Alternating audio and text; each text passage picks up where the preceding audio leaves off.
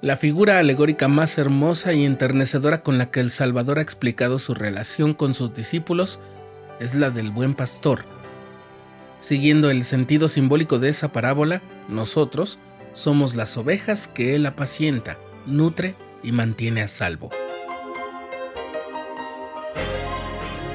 Estás escuchando el programa diario,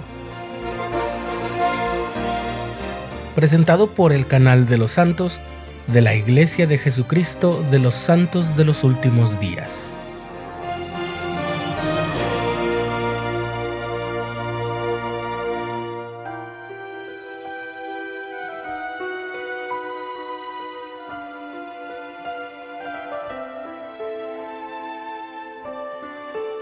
En el capítulo 10 del testimonio de Juan se encuentra uno de los pasajes más hermosos de toda la literatura religiosa el Salvador mismo está hablando a sus discípulos y les dice lo siguiente.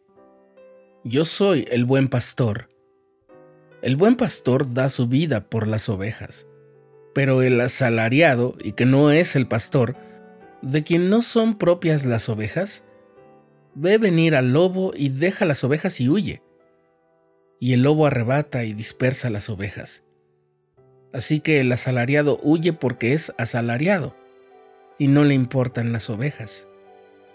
Yo soy el buen pastor y conozco a mis ovejas, y las mías me conocen, así como el Padre me conoce y yo conozco al Padre, y pongo mi vida por las ovejas. El presidente Ezra Taft Benson explicó todo lo que significaba en el Israel de la antigüedad ser un buen pastor.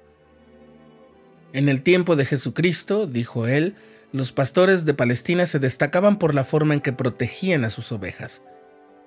Contrario a lo que hacen los cuidadores de ovejas actuales, los pastores siempre caminaban delante del rebaño, guiándolo. El pastor conocía a cada una de sus ovejas y por lo general les ponía nombre. Las ovejas le conocían la voz y confiaban en él y no seguían a un extraño. Por lo tanto, cuando él las llamaba, las ovejas acudían.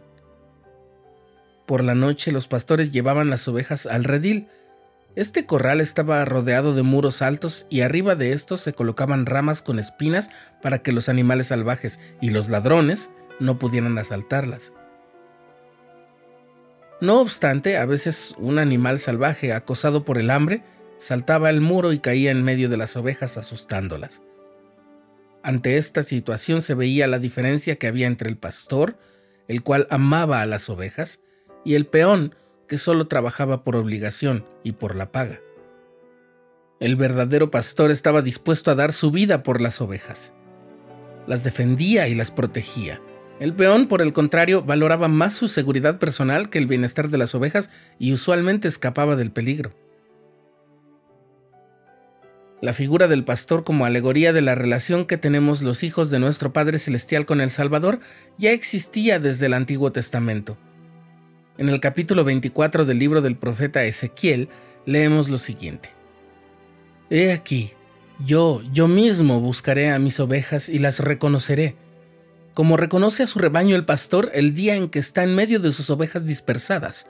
Así reconoceré a mis ovejas, y las libraré de todos los lugares en que fueron dispersadas un día nublado y oscuro.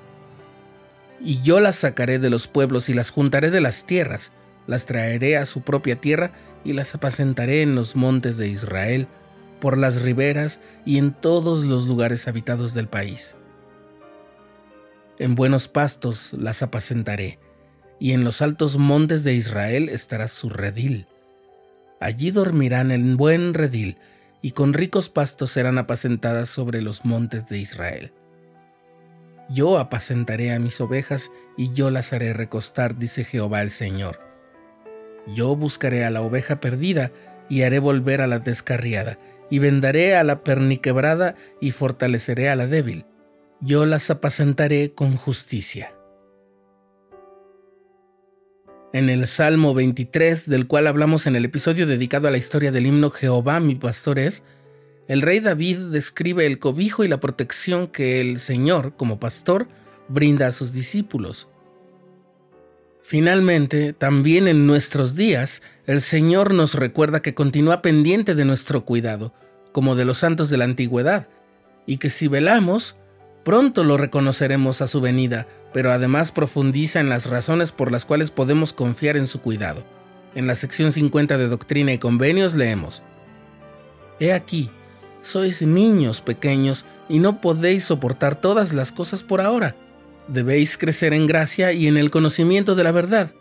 No temáis, pequeñitos, porque sois míos, y yo he vencido al mundo, y vosotros sois aquellos que mi Padre me ha dado, y ninguno de los que el Padre me ha dado se perderá. Y el Padre y yo somos uno. Yo soy en el Padre y el Padre en mí, y por cuanto me habéis recibido, vosotros sois en mí y yo en vosotros. Por tanto, estoy en medio de vosotros, y soy el buen pastor, y la roca de Israel.